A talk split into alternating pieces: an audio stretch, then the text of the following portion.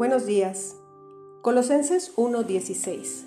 Porque todo, absolutamente todo en el cielo y en la tierra, visible e invisible, todo comenzó en Él y para los propósitos de Él. El propósito de nuestra vida excede en mucho a nuestros propios logros, a nuestra tranquilidad o incluso a nuestra felicidad. Es mucho más grande que nuestra familia, nuestra carrera o aún nuestros sueños y anhelos más vehementes. La búsqueda del propósito de vivir ha intrigado a la gente por miles de años. Eso ocurre porque solemos empezar por el punto de partida equivocado, nosotros mismos.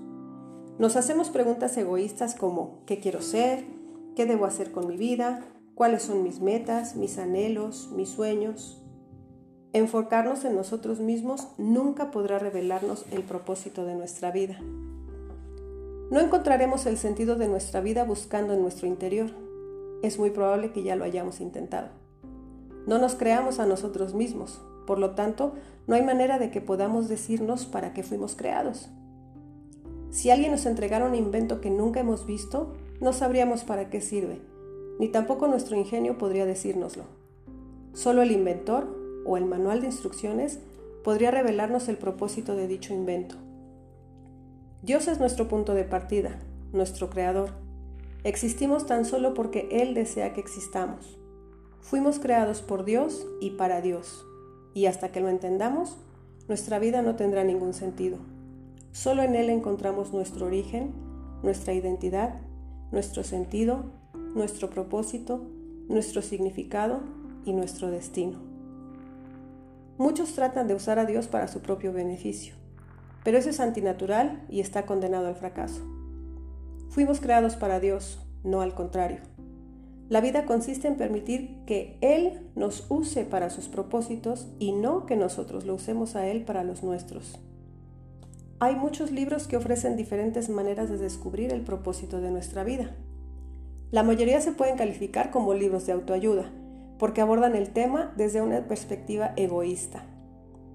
Los libros de autoayuda, incluidos los cristianos, ofrecen por lo general los mismos pasos a seguir para que logres encontrar el propósito de la vida. Piensa en tus sueños, define tus valores, trázate metas, averigua cuál es tu fuerte, apunta la cima, alcánzala. Muchas veces estas recomendaciones llevan al éxito. Por lo general podemos lograr alcanzar una meta si ponemos todo nuestro empeño. Pero tener éxito y cumplir el propósito de nuestra vida son dos temas muy distintos.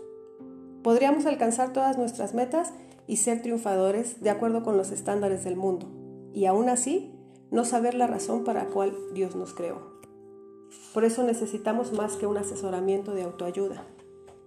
La manera más fácil de entender el propósito de un invento es preguntando al inventor. Por lo mismo ocurre cuando queremos saber la razón de nuestra vida. Preguntémosle a Dios. Dios no nos dejó en medio de la oscuridad para andar a ciegas. Dios no es tan solo el punto de partida en nuestra vida, sino la fuente de ella. Debemos ir a la palabra de Dios, no a la sabiduría del mundo, para descubrir el propósito de nuestra vida. Necesitamos fundamentar nuestra existencia en las verdades eternas y no en la psicología de moda. Efesios 1:11 dice así, es más, Dado que estamos unidos a Cristo, hemos recibido una herencia de parte de Dios, porque Él nos eligió de antemano y hace que todas las cosas resulten de acuerdo con su plan.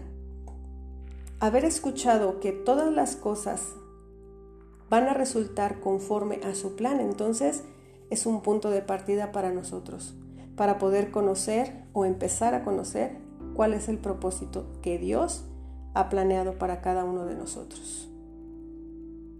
Padre, te damos muchas gracias porque aunque a veces no sabemos o nos cuesta trabajo conocer el propósito de nuestra vida, tú no nos dejaste solos. Tú enviaste a tu Hijo Jesús a trazar el camino a seguir. Nos has regalado tu Espíritu Santo para que nos recuerde todas las cosas. Nos dejaste tu palabra para encontrarnos en ella, para encontrarte a ti en ella y de esa manera poder encontrar nuestro propósito. Gracias Señor por tu gran amor con que nos amas. Gracias por la misericordia que tienes para nosotros todos los días. Te bendecimos y te honramos. En el nombre de Jesús. Amén. Que tengan todos un buen día.